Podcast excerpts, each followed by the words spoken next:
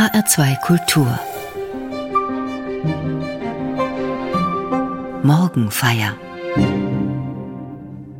Was bleibt, wenn alles anders wird?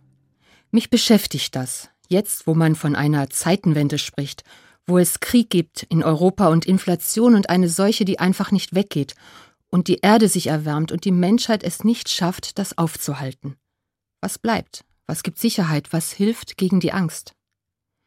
Die Fragen sind nicht neu, es sind alte Fragen, sehr alte. Die gibt es nicht nur in Krisenzeiten, sondern immer schon, auch ganz persönlich, ganz privat. In mir jedenfalls.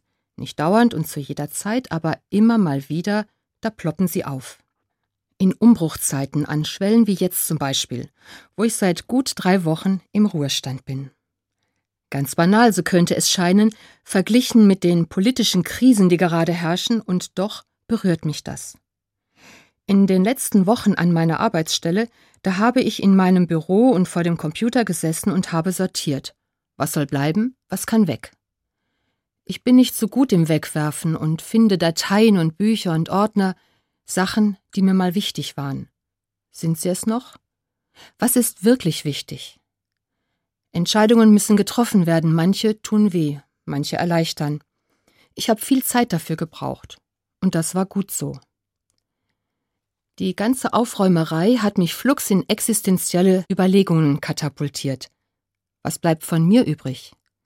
Die Frage war plötzlich da, ist auch kein Wunder, sowas kommt mit dem Alter. Aber diese Frage hat mich schon in jüngeren Jahren manchmal angesprungen. Ich glaube, das geht vielen so, ist ja auch wichtig. Immer wenn sich was ändert im Leben, und das passiert dauernd, da braucht es einen Boden, der bleibt, Sicherheit und Halt. Nicht alles, was bleibt, ist hilfreich. Neue Wege finden sich nicht, wenn man auf alten Pfaden weitergeht, womöglich in eine falsche Richtung oder rückwärts. Also, wie finde ich das Gute, das bleiben soll, und wie werde ich los, was nicht bleiben soll? Auf der Suche nach Antworten habe ich auch in die Bibel geschaut. Das hat mir geholfen. Davon will ich erzählen.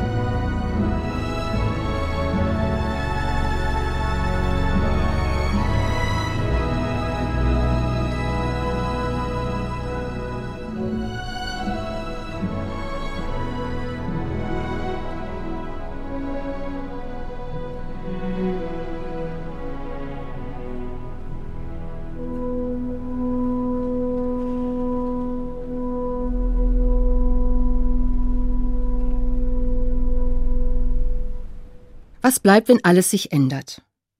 Ich habe in der Bibel nachgeschaut und nach dem Wort bleiben gesucht. Das kommt ziemlich oft vor und auch ähnliche Wörter wie immer oder ewig oder dauernd.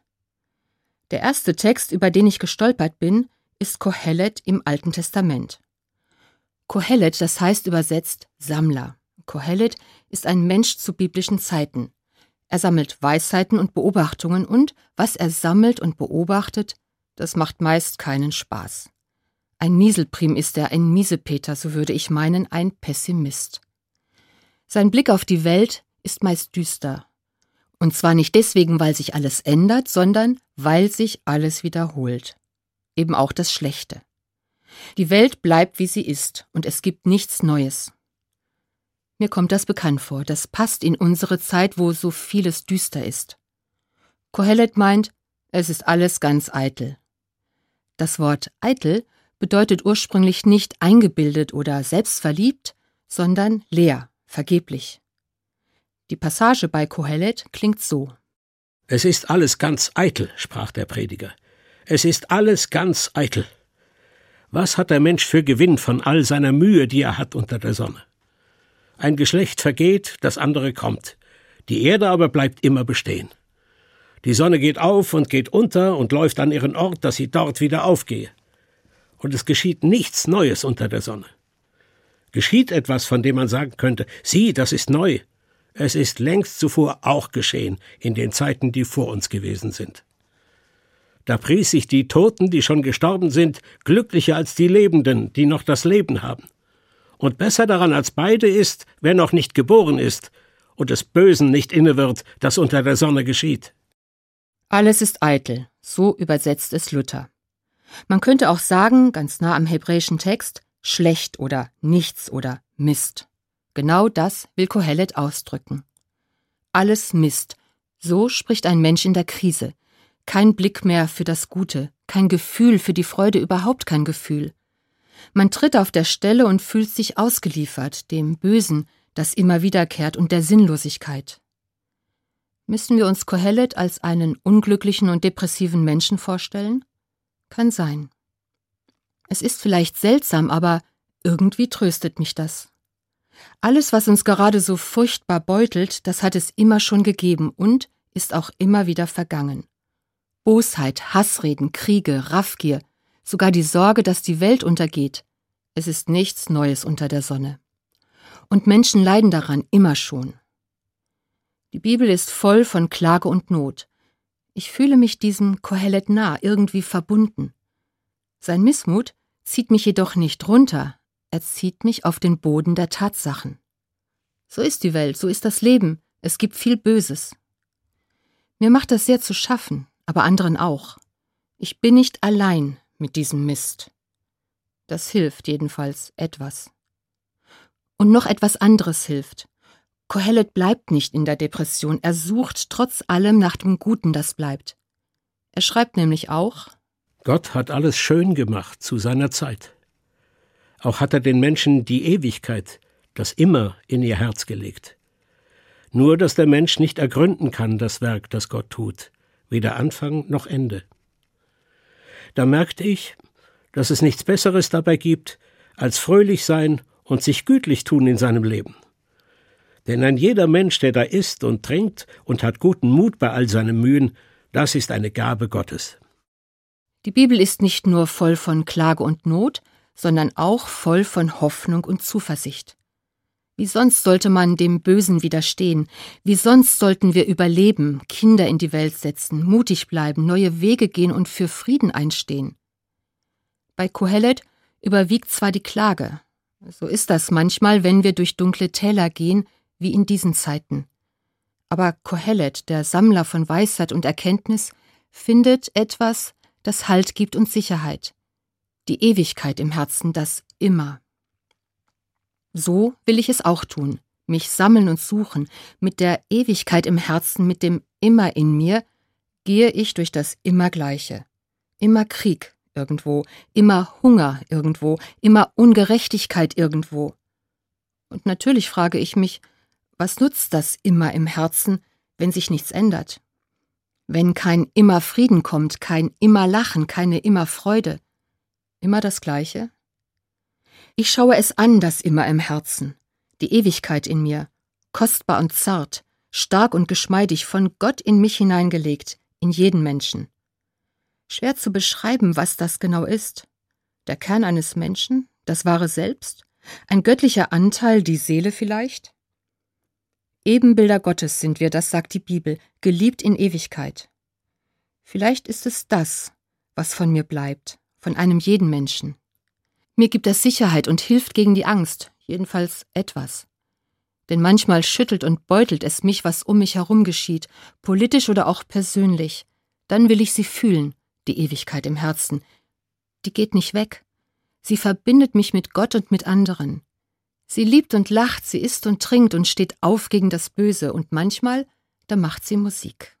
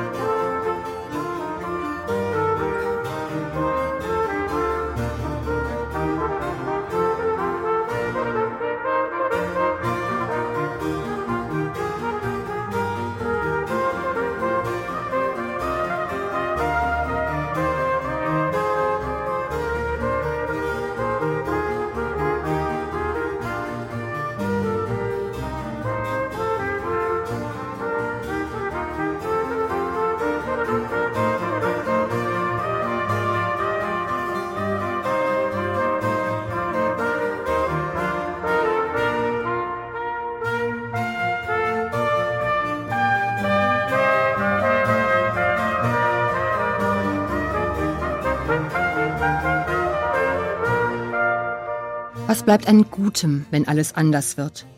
Musik bleibt. Und zwar deswegen, weil sie berührt und bewegt. Sie bringt uns ins Fließen und in Aktion und nährt die Hoffnung. Klar, es kommt auf die Art der Musik an. Kampflieder meine ich jetzt nicht, sondern die zarten Töne, die die Seele wärmen. Auf der Suche nach Hoffnung finde ich im Internet ein Video mit dem Titelmotiv des Films Schindlers Liste. Der niederländische Geiger Edmund Fokker steht in einer dunklen Ruine und spielt diese Filmmusik, die mich ergreift. Er spielt für die Menschen in der Ukraine.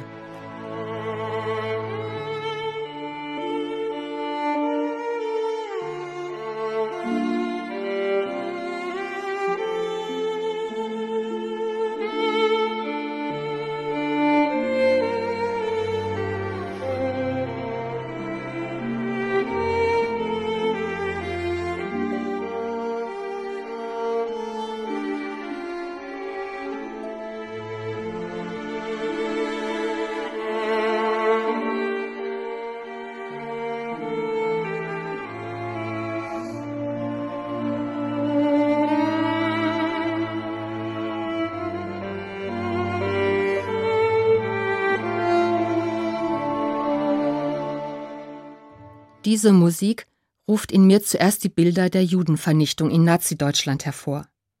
Sie lässt mich den Schrecken fühlen über das Böse, das Menschen getan haben, im Namen meines Volkes.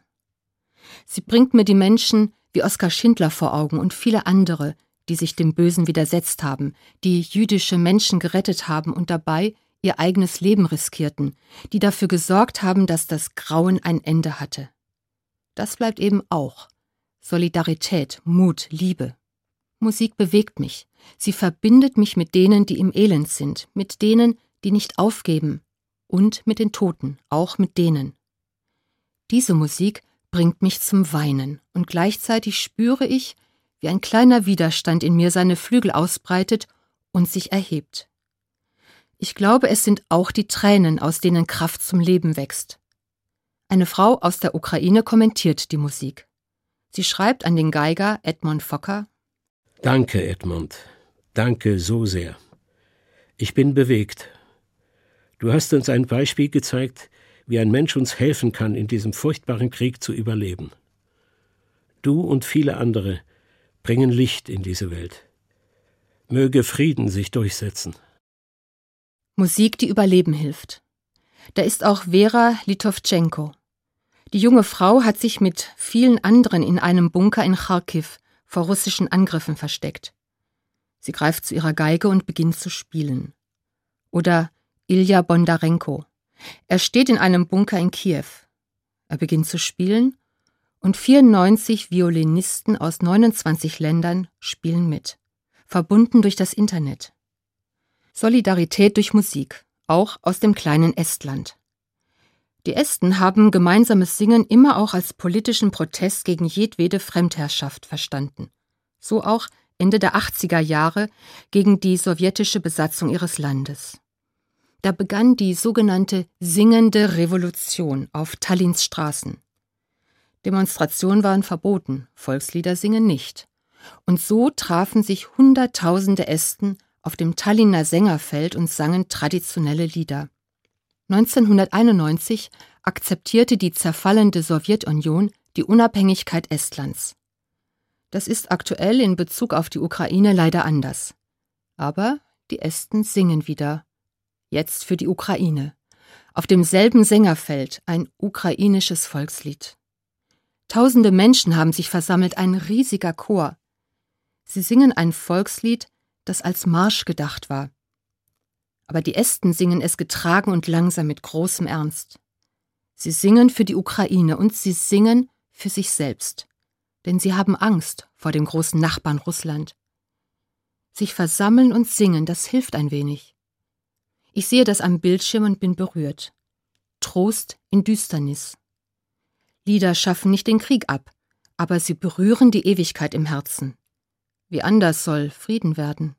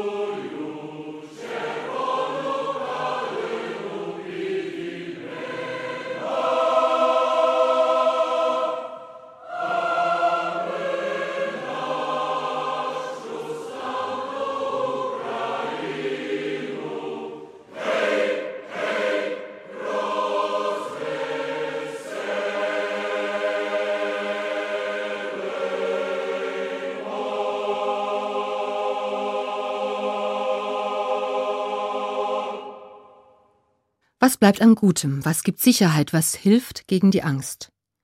Diesen Fragen bin ich nachgegangen. Eine steht noch aus, die mich gerade besonders beschäftigt. Was bleibt von mir? Wo soll ich bleiben?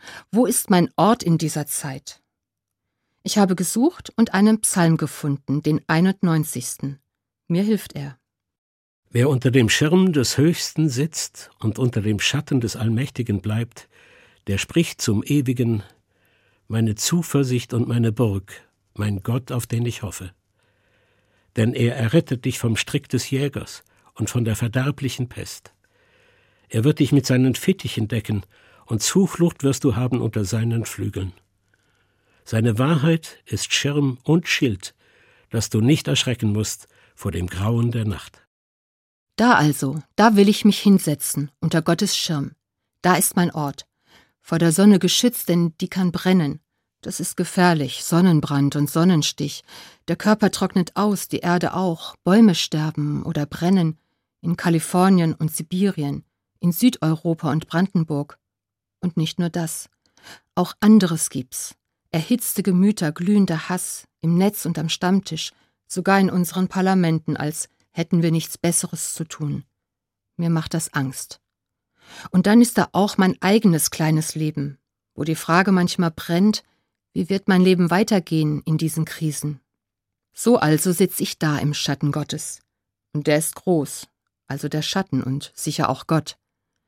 Von Flügeln ist da die Rede, Flügel Gottes. Eine komische Vorstellung, Gott mit Flügeln. Mit Flügeln kann man fliegen. Braucht Gott das? Vielleicht nicht zum Fliegen, aber zum Schatten machen und Menschen bedecken, die erschrocken sind vor dem Grauen der Nacht, so sagt es der Psalm. Menschen in Angst, sie können sich bergen, unter Gottes Flügel kriechen, wie Küken das tun. Ich mach das manchmal, wenn mein eigener Schirm nicht reicht, wenn Löcher drin sind oder der Wind ihn umklappt. Das geht ja schnell, dass die Spannkraft fehlt. Da schützt mein Schirm nicht vor der Sonne und auch nicht vor Regen, dann suche ich Gottes Schirm und lese diesen Psalm zum Beispiel, immer mal wieder, laut oder leise. Zuflucht wirst du haben unter Gottes Flügeln. Flügel, die mich schützen, ein sicherer Ort, das hilft. Ich weiß nicht genau wie, und doch gibt das Kraft für den Weg, der vor mir liegt. Denn da ist jemand größer als ich, liebevoll mit sanfter Wärme. So kann ich aufstehen. Gegen die Hitze, gegen den Hass, für die Schöpfung und für die Menschen. So kann ich mein Leben aufräumen, das Gute behalten und nach Neuem suchen. Wie gut, dass es sie gibt, Schirme und Flügel von Gott für uns. Das bleibt, immer und ewig.